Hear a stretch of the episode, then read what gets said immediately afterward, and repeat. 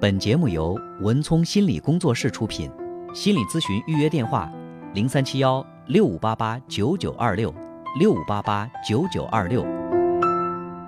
喂，你好，喂，你好，文聪老师。哎，嗯，我我刚才刚才那主持人也说了，我和我女儿的一点小问题。嗯嗯我今年六十六岁了，我的身体今年状况特别不好。嗯呃但是呢，平常呢，我我的女儿是教师，嗯她好像是老累啊，经常就是不好说话。嗯不好说话我是理解的，但是我这一段身体特别不好。嗯，但是她从表面上看着我难受，她就说：“妈，你你你咋一会儿都都不高兴呢？不知道咋对着你了。”她说话我在听着真别扭。嗯，我说我老难受啊，我在这个样儿，我平常我这个样儿，但是我又不愿意跟你说。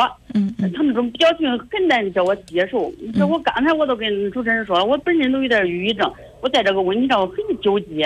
嗯，我这这这这这张把他养大了，他这对我这态度真不好嘞。难道人老人有病就该人就该受，不应不应该跟他女儿说？我是真这问题。嗯嗯文聪老师。嗯嗯，呃，您呃是现呃跟着女儿一块儿生活的是吧？对，啊，您跟爱人之间的关系怎么样？嗯我说您跟您爱人之间的关系怎么样？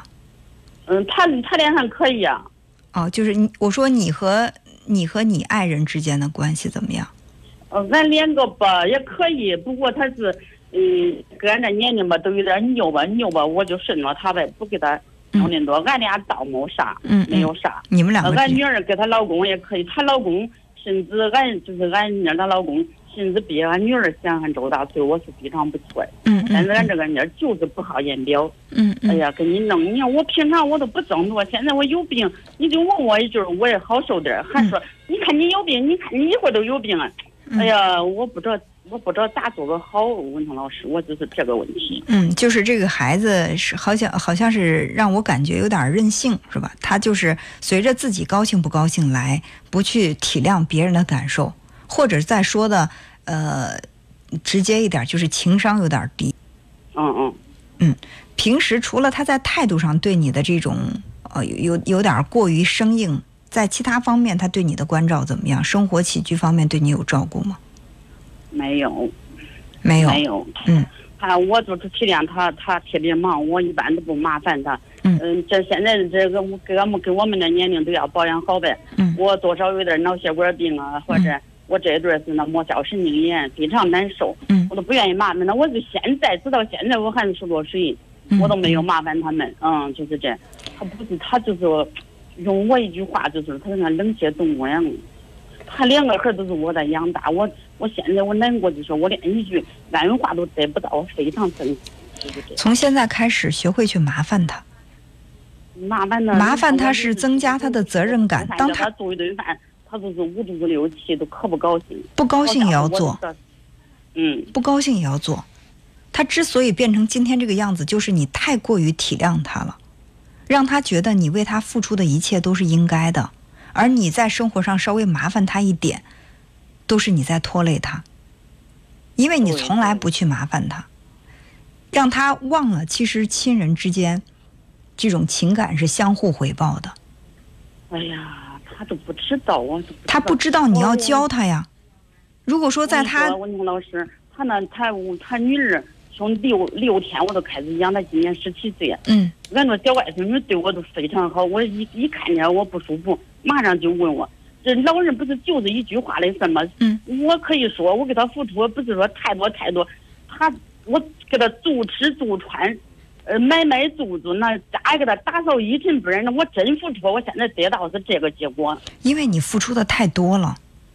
哎呀，所以说我这感情可不是付出的越多越好，其实什么东西都是适度才是好的。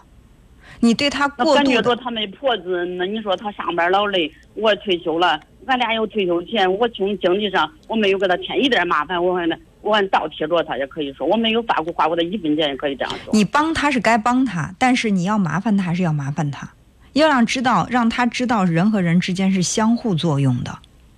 嗯嗯但是你是单向的付出，你从他小的时候到现在，你从来不要求他为你做什么，他也就习惯了你为他做是应该的，他为你做不应该。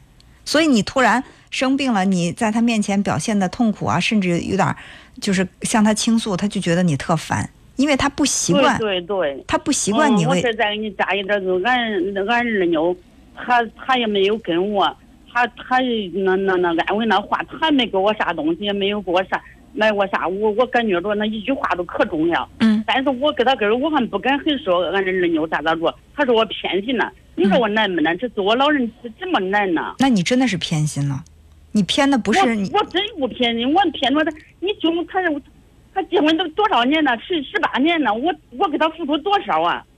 我说的他没有偏，得到我啥，我给他孩子没人啥都没有，他为啥说我偏心呢？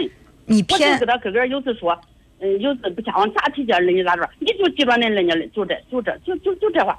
那是啊，你太偏你老大了，就是这种偏爱加溺爱把他给惯坏了。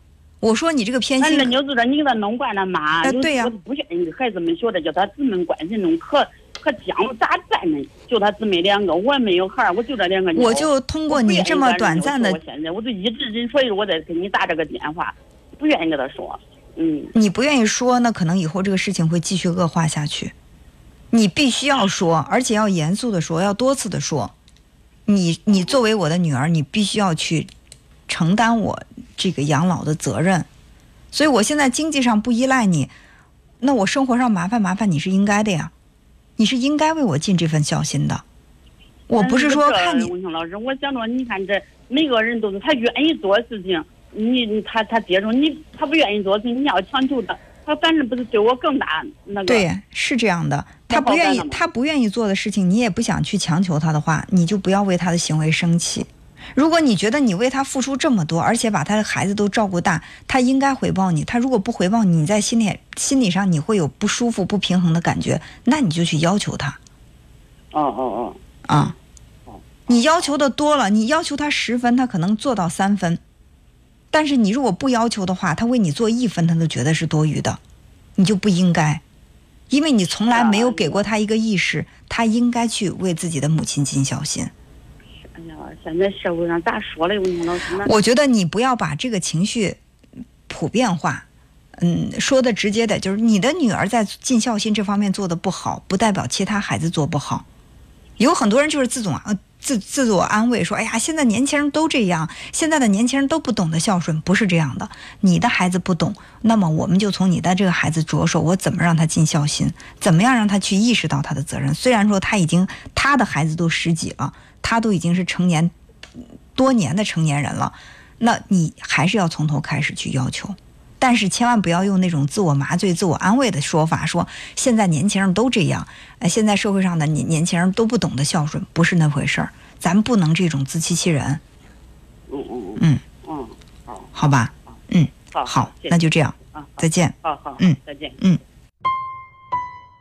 本节目由文聪心理工作室出品，心理咨询预约电话：零三七幺六五八八九九二六六五八八九九二六。